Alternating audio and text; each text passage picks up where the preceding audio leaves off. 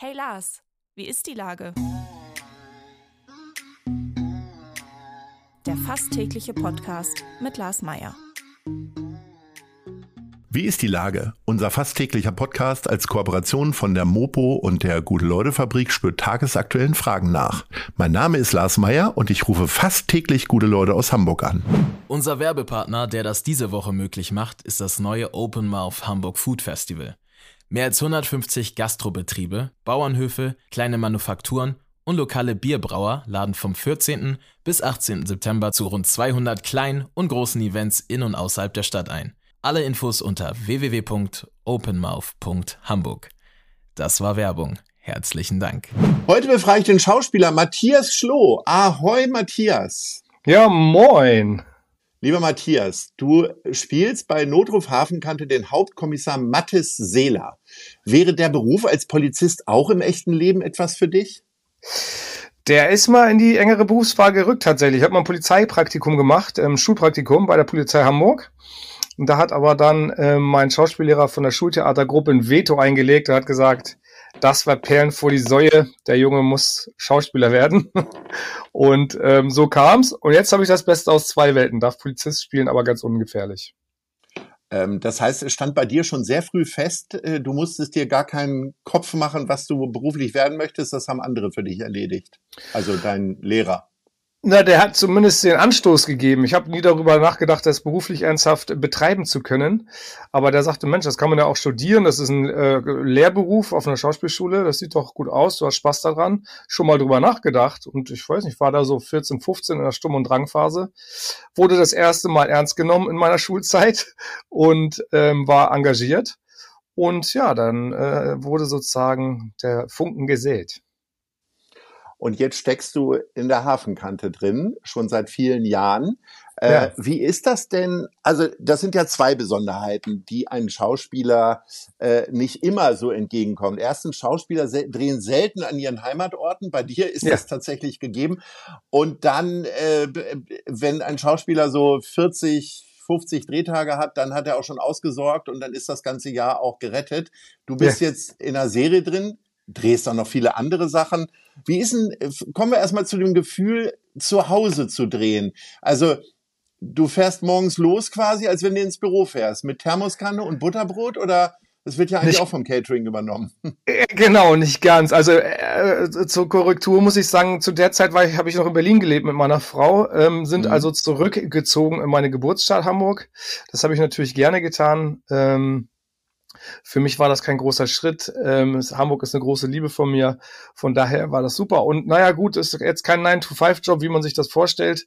Ähm, ja, dieses Jahr bin ich fast ausschließlich hingeradelt. Irgendwie sind immer so stramme 30 Kilometer zum Studio Hamburg, wenn es denn da ist. Manchmal sind wir ja auch on Location in der Stadt. Und dann gucken wir, was der Tag mit sich bringt, was die Disposition herzeigt. Und du hast natürlich recht, für das leibliche Wohl ähm, um das leibliche Wohl kümmert sich das Catering rund um die Uhr. Da haben wir, sind wir in guten Händen. Ist ja in Schauspielerkreisen immer ein Diskussionsthema, weil den einen das äh, zu viel Süßigkeiten da rumstehen, die ja, anderen ja, ja. sagen, es könnte irgendwie mehr gesundes Zeug geben. Wie, wie ist es für dich gerade so? Naja, also nicht nur bei Schauspielern, sondern beim gesamten Team. Das sind immer 30, 40 Leute, die da täglich essen. Und da hast du natürlich immer einen, der nicht zufrieden ist.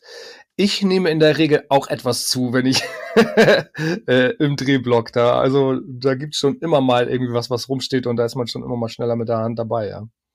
Ja. Und äh, wie ist das Gefühl? Also ich sag mal, zu deinem Job gehört ja auch eine gewisse Spannung und Konzentration am Set. Wie ist das, wenn man das jeden Tag macht? Wie ruft man das ab? Naja, also es sind ja nicht 365 Tage, also ähm, es sind tatsächlich jetzt ähm, zwischen 60 und 70 Drehtagen, je nachdem, wie viel Volk man dreht. Ähm, und eben auch nicht jeden Tag am Stück. Also du hast natürlich eine Woche, wo du manchmal auch sechs Tage drehst, aber wir haben ein ziemlich hohes Pensum und so äh, Umbauzeiten wie beim Kino gibt es da nicht. Also wir warten da nicht sechs Stunden in irgendeinem Wohnwagen. Ähm, während der Zeit haben wir schon ein halbes Drehbuch gedreht. Ne? also diese Zeit können wir uns gar nicht erlauben. Der Druck ist hoch äh, und ach, das mag ich aber eigentlich auch ganz gern, weil ähm, ja, ich, ich hab's auch lieber, wenn es was zu tun gibt, ja. Du hast ja gesagt, äh, größtenteils dreht ihr in Studio Hamburg. Wenn es dann mal rausgeht, was ist denn so deine Lieblingslocation? Na, der Hafen ist immer schön, ne? Unten am Hafen zu sein. Wir haben ja unser Festmotiv außen, ist in der Kehrwiederspitze, das Backsteingebäude. Das ist dann immer erstens wie ein bisschen Freiluftspielen, äh, Theater. Aber der größere Faktor ist einfach, du hast wirklich das Schiffshupen, das Möwenschreien. Äh, manchmal drehen wir drüben bei den Musicals, dann schaust du auf die ganze Stadt. Ähm, ach, wir haben schon überall gedreht, auf, auf irgendwelchen Skybars. Wir sind hier durch die Kanalisation gerobbt, durch, ähm, durch U-Bahn-Schächte, die noch nicht fertiggestellt waren. Also man lernt seine Stadt nochmal mit ganz anderen Augen kennen, aber mein Lieblingsort ist definitiv der Hafen, ja. Jetzt ist ja das Klischee, wir als Hamburger wissen, dass das nicht stimmt, aber Klischee ist ja, dass es hier ständig regnet. Wie oft müsst ihr denn umdisponieren des Wetters wegen? Wir disponieren nicht um. Wir drehen bei Wind, bei Regen, bei Hagel, bei Blitz und Donner. Also wenn es mal ganz dolle kommt, dann pausieren wir kurz. Ähm, und nach Möglichkeit, aber das passiert, ich weiß das, glaube ich, jetzt in den 14 Jahren, die ich dabei bin, zweimal vorgekommen, dass mal ein Tag getauscht wird, aber dann auch mit morgen oder übermorgen. Also das, ähm, wir nehmen das Wetter, wie es kommt. Wie die Hamburger auch. Es gibt ja noch eine zweite sehr berühmte äh, Krimireihe hier in Hamburg. Wie oft guckst du denn selber mal ins Großstadtrevier rein, was die so treiben? Das mache ich tatsächlich dann, wenn ich mal so beim Seppen draufstoße, dann gucke ich mal und sage, Mensch, ach guck mal, da ist ja der Patrick, den mag ich ganz gerne. Ähm, und einfach auch zu gucken, was die so für Themen haben, wie das da bei denen aussieht. Ähm, da kriegt man ja immer irgendwie nichts mit, obwohl wir ja mittlerweile auf dem gleichen Gelände drehen.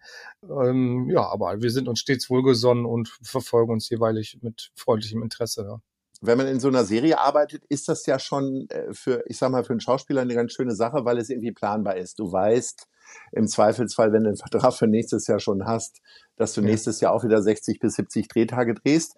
Und die mangelnde Flexibilität äh, äh, führt ja ganz häufig dazu, dass ihr andere Sachen nicht dreht. Ich habe in deiner Vita gesehen, dass du schon schaffst, eigentlich jedes Jahr nochmal was anderes zu drehen. Was bedeutet das für dich? Ist das immer noch mal so ein Stückchen Freiheit und auch ein bisschen Unabhängigkeit oder einfach auch mal anders ausprobieren und mal keine Polizeiuniform anhaben? Richtig. Vor allem ist es immer eine, eine andere Rolle und eine andere Herausforderung. Neues Team, äh, neue Ort, Orte. Ähm, das fehlt mir schon dann manchmal, ähm, so dieses Hin- und Herreisen und ähm, das macht schon Spaß. Aber wie du schon richtig sagst, so, so ein, zwei Mal passt da was rein im Jahr und dann freut man sich. Und, ähm, und auch mit Hamburg oder mit einer Serie in Hamburg hat man ja, also ich habe also fünf, äh, sechs bis sieben Monate Zeit im Jahr für andere Dinge. Und ähm, das wäre ja schade, die Zeit ungenutzt verstreichen zu lassen. Ne? Für andere Dinge hast du auch im Sommerzeit. Ich habe gesehen, du hast eine große Pause auf Instagram gemacht. Ja. Erzähl mal, was hast du in der Pause gemacht? Du hast das ja sogar angekündigt und bist dann auch wieder aus der Pause zurück gewesen. Jetzt wollen wir natürlich wissen, was du gemacht hast in der Zeit. Na, meine, meine Frau und ich und unsere Kinder, wir haben uns den Endless Summer, äh, diese Endless Summer Sommerferien ähm, gegönnt und waren jetzt die ganzen Sommerferien in den USA und haben da das Land bereist. Und ähm, ja, das war eine einmalige Reise. So lange war ich auch noch nie im Urlaub. Ähm, das haben wir von langer Hand vorbereitet und das haben wir sehr genossen. Also ähm, ja, und sind jetzt immer noch wieder am Zurückkommen. So erstmal alles verarbeiten, was wir erlebt haben. Ne? Was hat dir denn am besten gefallen, wenn du jetzt mal Reisetipps geben möchtest? Welche drei Orte sollte man unbedingt besuchen in Amerika? San Francisco war für mich immer nur eine rote Brücke, aber das ist eindeutig im Meer. Es ist sehr schön gelegen am Pazifik. Überhaupt der Pazifik hat mir sehr gut gefallen dort. Ähm, wir haben Grauwale gesehen und die Seelöwen, die da überall durchs Wasser zischen. Ähm, also ohne eine 500-Dollar-Tour zu buchen, sondern wir haben die an einem Rastplatz mit dem Auto gesehen, äh, mhm. die Wale. Also das Naturschauspiel ist schon spektakulär und ähm, also ich würde San Francisco empfehlen. Vancouver waren wir, ähm, haben wir gestartet, die, die ähm, Pacific, die 101 Tour da drüben und dann ähm, ja einfach die ganzen kleinen Strandorte, den 101 runter sind wunderschön. Da kannst du eigentlich nichts falsch machen da im Pazifik. Äh, wie schwierig ist es denn jetzt wieder in die Arbeit reinzukommen, wenn man sechs Wochen nur die Seele hat baumeln lassen? Ja, die Arbeit beginnt ja, wie gesagt, für mich erstmal in zwei Wochen, aber du hast recht, das ist schon ein Schritt. Ey. Man muss erstmal dann wieder äh, reinkommen und äh, das ist ja eher der Alltag, der dich dann herausfordert. Post aufmachen, Überweisung, Rasenmähen, solche, diese Dinge, diese ganz profanen, wie man sie immer machen muss halt. Keller ausmisten mache ich gerade. Ähm, ja, das, das ähm, bleibt natürlich mm, dann liegen und will auch erledigt werden. Ne? Ja. Äh, also ja, ich bin noch, ich bin noch, gedanklich bin ich noch weg, aber äh, Step by Step komme ich zurück und ich denke mal in zwei Wochen, wenn die Uniform dann wieder angezogen wird, bin ich wieder on fire. So, on fire kannst du jetzt auch nochmal sein, denn wir sind in unserer Rubrik Nice. Oder Scheiß. Was ist dir denn besonders Schönes oder Beschissenes widerfahren in der letzten Zeit und wer war schuld? ähm, naja, also sagen wir mal, was, was Gutes widerfahren ist. Also das war wirklich der große Urlaub und es sind ja oft, die Leute meckern immer so über Urlaub, wenn dies was nicht geklappt hat, hier was nicht geklappt hat, wenn die Bahn Verspätung hat. Und ich finde, wenn man unterwegs ist, dann sollte man tunlichst so ein bisschen ähm, mal ein bisschen die Füße stillhalten. Es ist ja sowieso ein reiner Luxus, dass man unterwegs ist und wegen jedem irgendwie dann gleich anfangen zu meckern, weil dies oder das nicht klappt. Es ist halt so. Es ist ein Riesenapparat, der sich bewegt und dreht äh, und man schwimmt damit drumherum. Und ähm, ich finde, das sollte man eher äh, genießen, als ähm, daran zu zerschellen und irgendwie in, ja, in, in, in Zorn zu verfallen. Das sehe ich das finde ich immer ein bisschen schade bei Leuten, die eigentlich privilegiert durchs Leben laufen können. Ganz lustig. Ich habe, ich habe neulich auch die, die These aufgestellt, dass die unruhigsten Menschen, die, äh, die missmutigsten sind, immer am Bahnhof oder am Flughafen zu sehen sind, wo doch ja. Reisen eigentlich was Schönes ist und äh, speziell am Flughafen natürlich vor allen Dingen bedeutet, dass man hoffentlich möglichst weit irgendwo in den Urlaub reinfliegt oder wiederkommt.